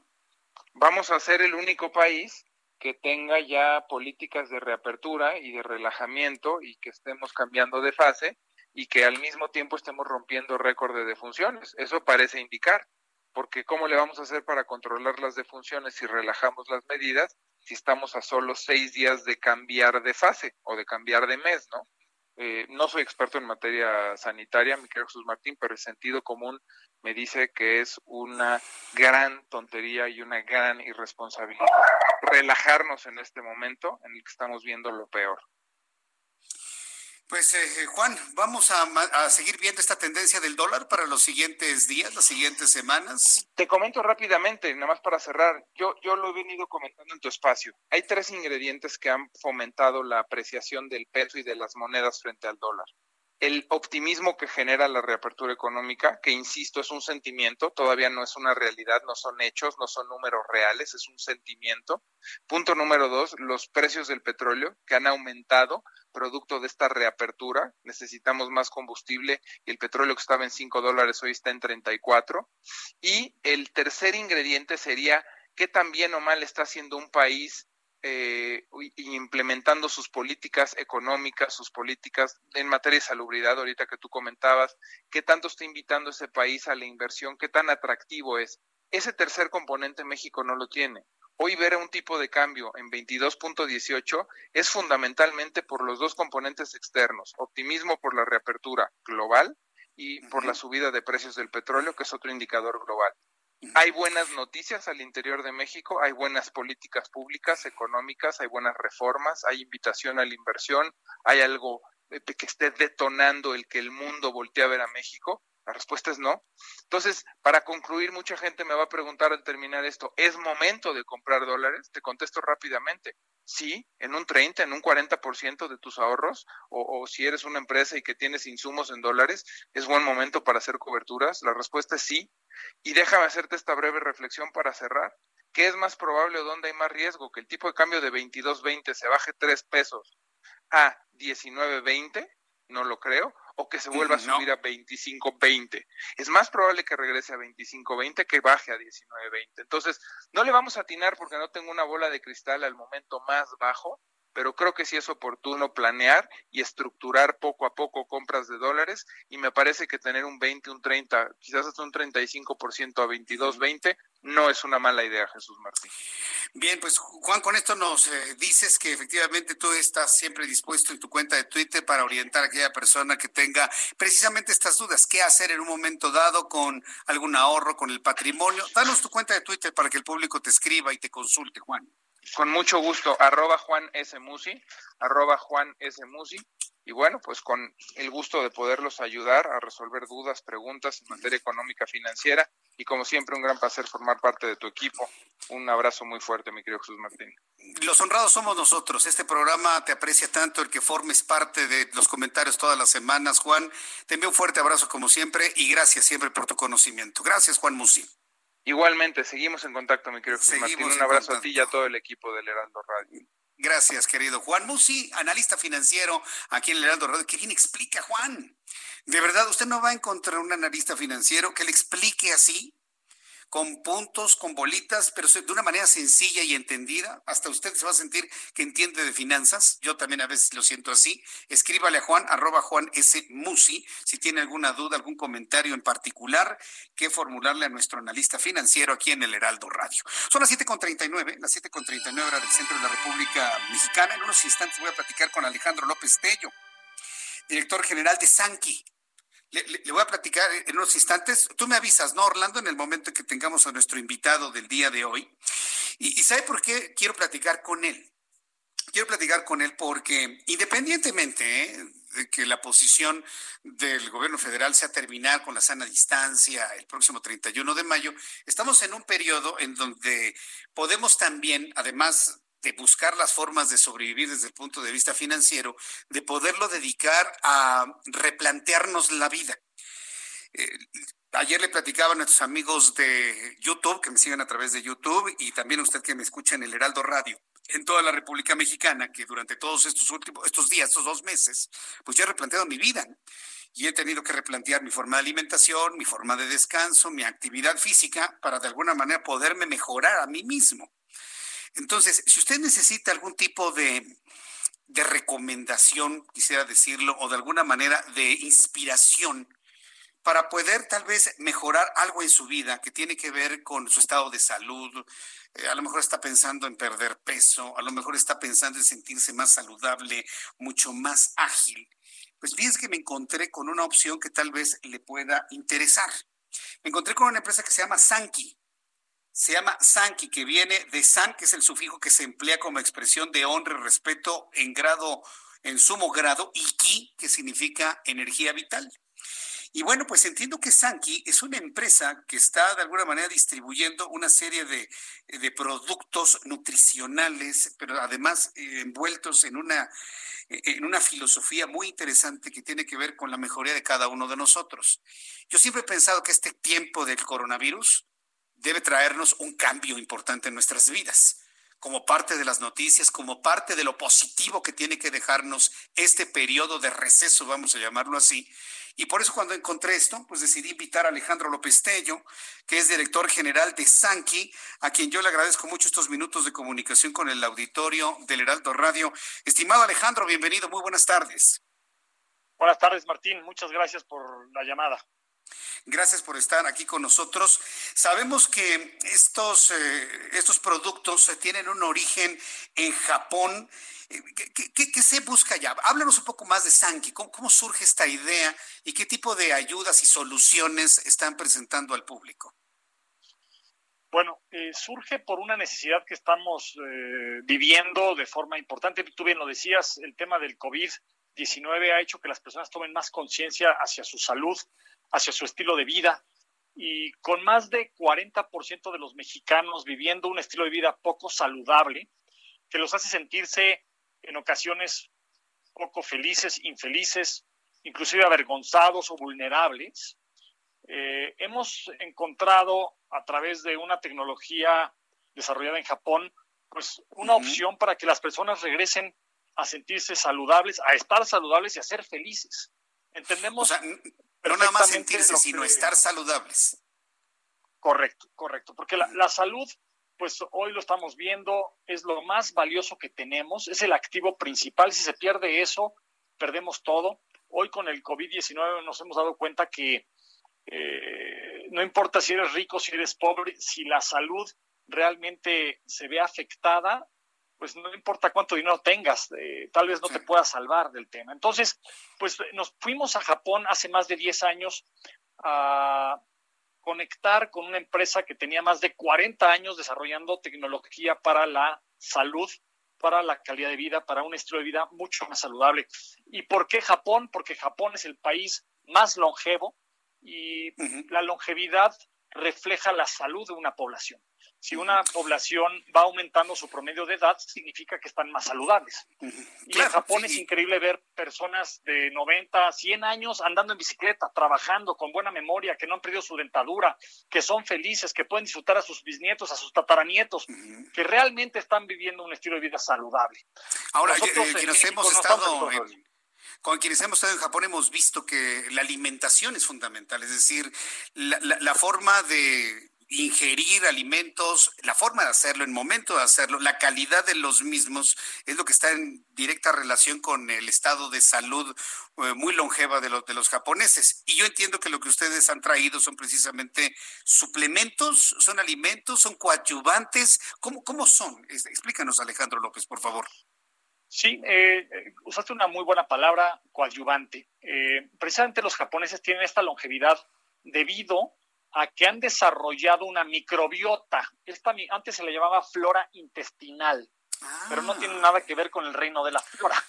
En realidad son bacterias, son bacterias, virus y hongos que viven en nuestros intestinos. A todo este conjunto de organismos que viven dentro de nosotros y que nos permiten estar más saludables, que nos permiten procesar y digerir ciertos tipos de alimentos, se les llama microbiota. Esta microbiota produce sustancias llamadas metabolitos que van a las células y le permiten a la célula estar en un estado más saludable. Entonces, ahí está el secreto de la longevidad japonesa. El alimento que han consumido, consumido durante muchas generaciones les ha permitido tener una microbiota más rica que la microbiota que tenemos en sociedades como la mexicana, con alta ingesta de azúcares, de carbohidratos, de grasas, de alimentos procesados. Entonces, debido a que en México no tenemos esta calidad de nuestra microbiota, hemos traído pues productos que hemos desarrollado con biotecnología 100% naturales, que básicamente son estos metabolitos que producen los japoneses de forma natural. Entonces hemos encontrado a través de procesos patentados, después de investigar 40 años la microbiota de los japoneses y entender por qué son tan longevos, ahora ya es posible que los ingieras, como bien decías, a través de un suplemento alimenticio que se vuelve un coadyuvante para mejorar tu estado general de salud, mejorar tu metabolismo, aumentar niveles de energía, mejorar la calidad del sueño. Hay una estadística por ahí fuertísima que habla de que más del 30% de la población no tiene una buena calidad de sueño, no duerme bien. Más del 40% de la población tiene problemas de metabolismo, de sobrepeso, de obesidad. Entonces, estamos hablando de cuestiones que tal vez no se ven como enfermedad, pero son el principio de una mala calidad de vida y que después se refleja en desarrollo de diferentes tipos de enfermedades que pueden ser inclusive pues, mortales. Esto, esto suena verdaderamente estimulante para algunas personas que están buscando esa forma de poderse ayudar, claro, sin dejar atrás la buena alimentación, la actividad física, una buena forma de vivir y estar de alguna manera tranquilos. Sé que los deportistas de varias partes del mundo, incluido deportistas mexicanos, han estado seleccionando estos coadyuvantes, estos complementos alimenticios que mejoran la flora intestinal, ¿verdad? ¿Desde cuándo lo están haciendo algunos eh, deportistas de alto productos estos productos son para todo tipo de personas, saludables y enfermas, pero eh, una muestra de cómo funcionan es este, estos deportistas de alto rendimiento, atletas olímpicos que iban a estar en Tokio, atletas panamericanos, atletas de, competencias internacionales, hoy consumen nuestros productos sin que les paguemos porque lo hagan. Lo han hecho porque han tomado eh, el producto, porque se toman, se, diluyen en agua y te los tomas fácilmente. Y hoy contamos con más de 120 atletas de alto rendimiento, profesionales, amateurs, que van a competencias internacionales, competencias mundiales o, u olímpicas, para que pues mejoren su rendimiento físico, mejoren su recuperación, tengan mejor microcirculación, aumenten sus niveles de energía, su metabolismo esté al máximo y la ventaja también, por supuesto, es que el producto no da doping. Está certificado como un producto que no da doping y que no tiene ninguna sustancia prohibida. Entonces, pues mm. son, son eh, seguros para cualquier, para cualquier persona. Bueno, pues la verdad me, suena muy interesante esto. De hecho, quienes hemos conocido la tecnología japonesa que tiene que ver con la salud, que tiene que ver con la alimentación, pues realmente conocer esto nos estimula. Podríamos platicar muchos más minutos, pero quisiera en este momento Alejandro López Tello que nos compartiera una página de internet, alguna forma de contacto a través de redes sociales o algún número telefónico para que en este momento las personas se comuniquen con ustedes, eh, quienes deseen tener más información sobre ello. Sí, por supuesto, el teléfono es el 55 47 42 7489 55 47 42 74 89. Eh, y ahí, ahí precisamente para las personas que nos están escuchando y las primeras 25 que marquen ahora, eh, les vamos a regalar una dosis mensual de uno de nuestros productos. En México hoy tenemos cuatro tecnologías diferentes, pero les vamos a regalar el eh, una dosis mensual eh, del producto con el que nacimos hace más de 10 años, porque ya tenemos 10 años de haber traído esta tecnología a México, pero apenas estamos ya dándola a conocer de forma masiva y pues las primeras 25 personas que marquen tendrán este regalo y se los enviaremos a cualquier parte del país. Y a los que no les tenemos otra sorpresa, a los que no sean los primeros 25 les tenemos otra sorpresa, a los que marquen les tenemos otra sorpresa, entonces si marcan al 55 47 42 7489 podrán encontrar más, eh, más información a través de nuestro centro de atención telefónica. Muy bien, Alejandro López Tello, pues yo agradezco mucho este regalo para el público. Yo, sinceramente no lo esperaba, cosa que lo agradezco mucho y las personas que me están siguiendo y comentando lo están agradeciendo también. A ver, le voy a repetir al público, le voy a dar el número telefónico, porque estamos hablando de una tecnología japonesa que hemos traído aquí al Heraldo Radio y que yo quiero compartírselo a usted, que me ve en YouTube, en Twitter, eh, a través de la radio en toda la República Mexicana. Marque ya en este momento, en este momento, 55 4742 7489. Le voy a repetir otra vez el número así despacito. 55 4742 7489. Las primeras 25 personas se llevan un regalo y las siguientes personas, todas las que quieran llamar, una sorpresa que nuestros, eh, nuestro amigo Alejandro López Tello les va a ofrecer. Les deseo mucho éxito en esto que están emprendiendo en México. Todo lo que tenga que ver con tecnología, que tenga que ver con avance científico, investigación profunda, dedicado a la salud, créeme, Alejandro López Tello, lo estaremos comentando aquí en el Heraldo Radio. Muchas gracias por este tiempo. Muchísimas gracias por el espacio y que todos se mantengan muy saludables y vamos hacia adelante como sociedad. Hay mucho por hacer y estoy de acuerdo que la salud es lo primero. Muchas gracias. Así es. Gracias por dedicarse a la salud. Gracias. Alejandro López Tello, director general de Sanki. Está buenísimo, le digo, ¿no? Cuando revisé yo la información y revisé la tecnología que está involucrada en esto, pues la verdad me, dio mucho gusto saber que había la posibilidad de poder platicar con ellos y bueno, pues con este regalo para las primeras 25 personas que llamen. Si suena ocupado, tenga paciencia, sigue insistiendo, ¿eh? 55 47 42 74 89. Muy bien. Cuando son las 7.51, las 7.51 hora del centro de la República Mexicana, me quedan ya tres minutos para terminar nuestro programa de noticias. Mañana platico con Raimundo Sánchez Patlán, que es nuestro subdirector editorial del Heraldo de México, con los análisis que ha estado presentando. Pero mire, quiero terminar nuestro programa de noticias con la reflexión de lo que está ocurriendo en estos momentos en México. Lo planteó muy bien Juan Musi y yo le dejo a usted la reflexión para que la comparta con la familia. Hoy precisamente que es el día de mayor número de casos contagiados y de personas fallecidas, se habla de terminar ya con las estrategias de sana distancia que nos han mantenido de alguna manera con este índice de contagios. Y ahora en los últimos días que hemos visto que la gente está saliendo más a la calle y se enferma más, es cuando se anuncia ya la terminación la próxima semana de la sana distancia. Yo no estoy de acuerdo, yo creo que el gobierno tiene que revisar estos datos, ser muy autocrítico, aceptar cuando se equivoca y bueno, pues volver a restablecer fechas para poder regresar a una la normalidad que todos queremos, porque yo creo que todos queremos regresar a la normalidad. Mire, por ejemplo, otros datos. 1.073 mexicanos han muerto en otros países por COVID. Lo dio a conocer hoy Marcelo Ebrard. Informó que Nueva York y Texas son los estados con mayor número de mexicanos enfermos y Nueva York ha atendido a 1.134 familias de fallecidos por esta enfermedad. La Secretaría de Marina anunció que va a instalar un sector naval en las Islas Marías, en otra de las noticias que se han generado el día de hoy. A lo largo de todo el día, porque tener con nosotros, vamos a revisar el tema de la ley Barbosa.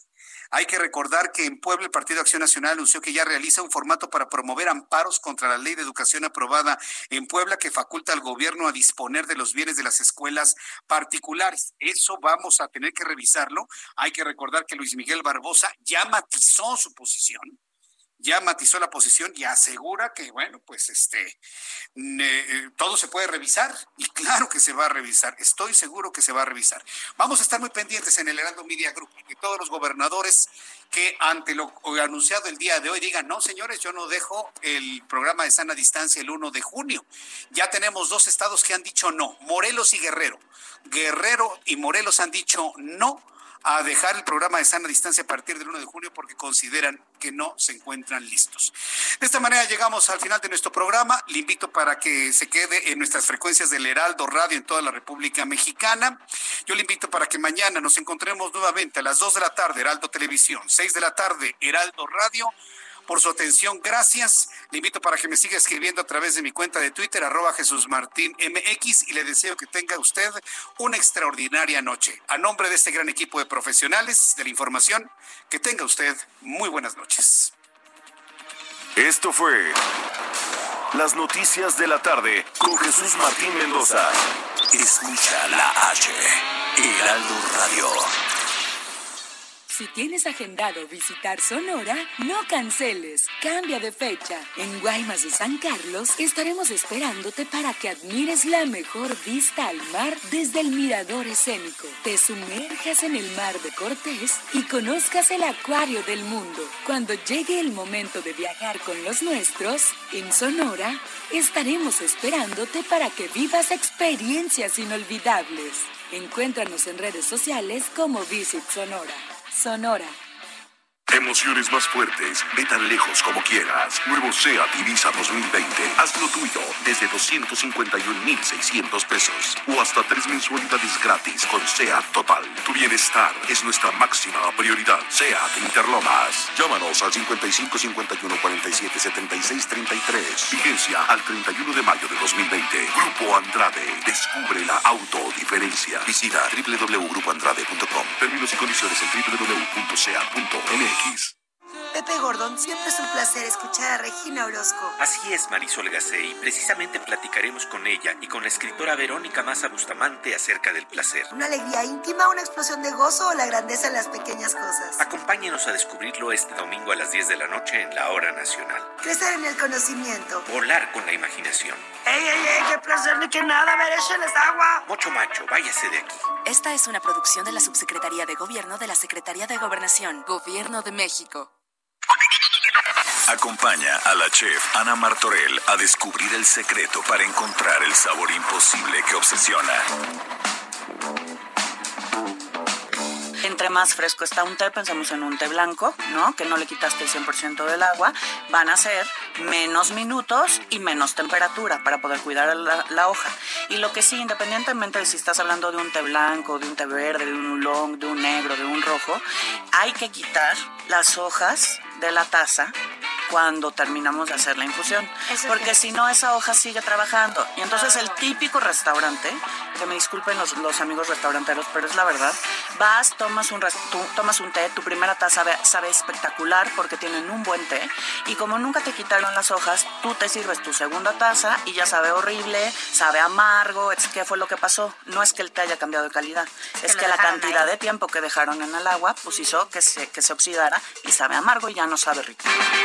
Gastrolab por Heraldo Radio, una estación de Heraldo Media Group. Hi, I'm Daniel, founder of Pretty Litter. Cats and cat owners deserve better than any old-fashioned litter. That's why I teamed up with scientists and veterinarians to create Pretty Litter. Its innovative crystal formula has superior odor control and weighs up to 80% less than clay litter. Pretty Litter even monitors health by changing colors to help detect early signs of potential illness. It's the world's smartest kitty litter. Go to prettylitter.com and use code ACAST for 20% off your first order and a free cat toy. Terms and conditions apply. See site for details.